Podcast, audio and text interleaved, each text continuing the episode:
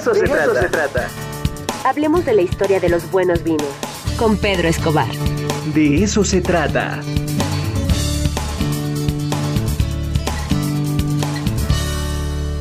Ya está con nosotros Pedro Escobar, especialista en vinos. Querido Pedro, ¿cómo estás? Muy buenos días. Hola Ricardo, con mucho gusto de platicar contigo esta semana sobre otro tema, sobre los buenos vinos y la historia. Qué maravilla. Oye, pues a ver, cuéntanos. El corcho, hay gente que los este, colecciona, que también los, eh, creo que quieren más al corcho que al propio vino, ¿no? Es motivo de fetichismo también.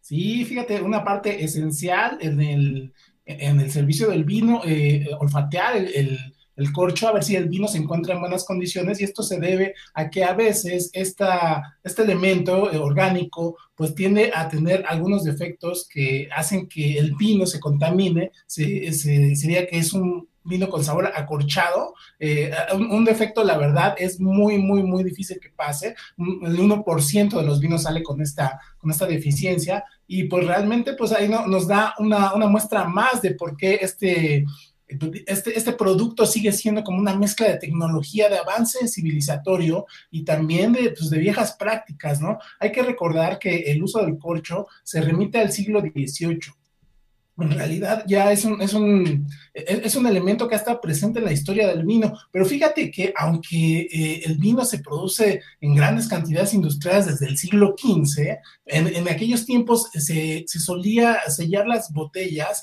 que en realidad el uso de las botellas también eh, no, no es tan, no, no, es algo tan, digamos, con, un desarrollo tan, tan antiguo, apenas son unos 200 años en que usamos las botellas como un uso común para transportar vino y para servirlo en la mesa. En la antigüedad, pues se llevaba solamente en jarras, en jarras de, vidrio o de cerámica o de, también de, arcillas hasta la mesa. Se, solía guardar el vino en grandes toneles, en barricas, y de ahí se llevaba a la mesa. Fue hasta el siglo XVIII con un personaje que seguramente te va a sonar familiar el nombre, Don Pierre Perignon, un, eh, monje francés eh, que se empezó a popularizar el manejo del vino. Y esto curiosamente fue por eh, el desarrollo del vino espumoso, ya que pues, es la, evolución que pasa dentro de una botella, pues particularmente en, los vinos espumosos como el champán, pues genera una reacción química que hacía en aquel entonces que las, botellas explotaran por,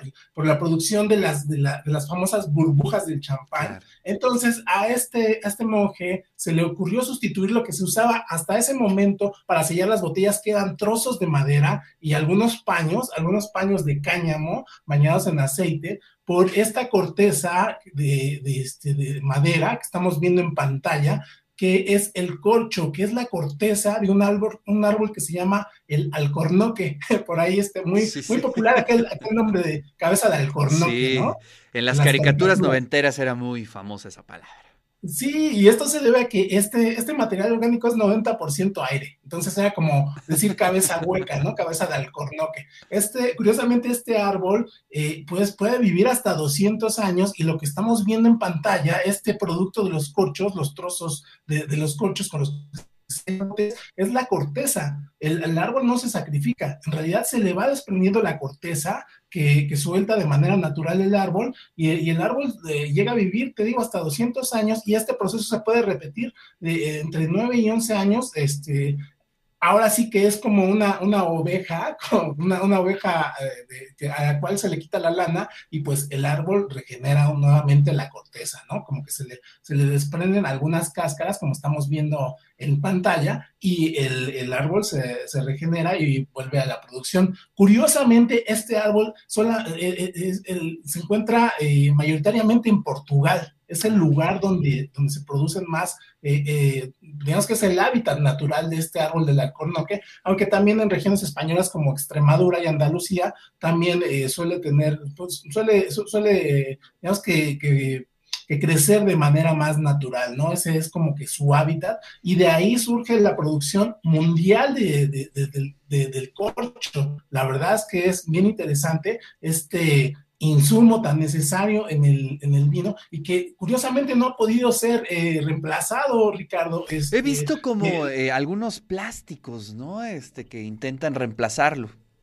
Sí, polímeros, sobre todo polímeros eh, de plástico, eh, algunos espumosos, también para dejar pasar, tratar de emular estas características que tiene el corcho, de dejar pasar el aire a través de la botella, a través de la botella, una cantidad mínima de aire, únicamente lo necesario para que el vino pueda seguir evolucionando dentro de la botella y pues tenga estas características de guarda. Fíjate que antes de la aparición de este, e-, este digamos, este invento, eh, los vinos no se, no se guardaban, digamos que cada, los vinos apreciados eran los vinos jóvenes. No, ah, no había un, solo vino que se, que se bebiera después de un año de añejamiento en una barrica, porque se echaban a perder muy fácilmente, hasta que llegó este, este invento, este portento de la tecnología, que seguimos usando dos siglos después, eh, pues es que, e, e, es que los vinos comenzaron a guardarse, se empezaron a desarrollar los vinos de guarda. La verdad es que es muy interesante este, este tema de los, de los corchos y cómo no han podido ser sustituidos. Hoy, hoy en día se pues, además de los vinos 100% de, de, esta corteza de alcornoque,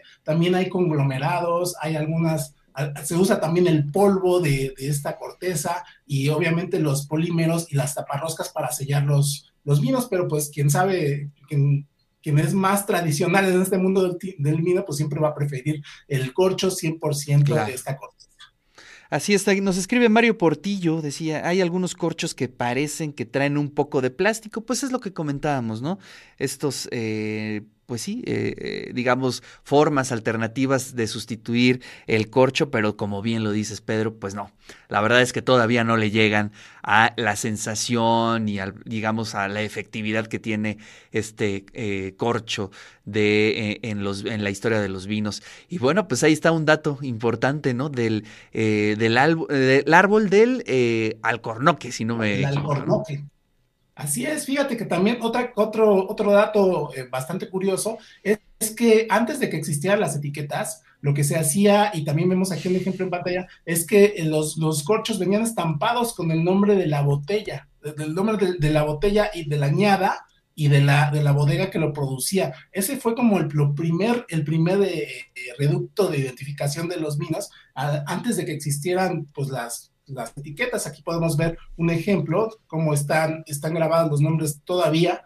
Ah, también lo primero que se, se, puso ahí fue embotellada la propiedad, porque antes se, se, sacaba de las bodegas y se embotellaba en otro lado, lo cual pues le metía tiempo a la producción de vino y pues eh, propiciaba que se avinagrara, ¿no? Ahí vemos las leyendas que se, se siguen grabando en, en, los corchos, entonces también muy interesante cómo esto ayudó a identificar los vinos, eh, las, las añadas a las cuales pertenecían y las bodegas de las cuales eran provenientes.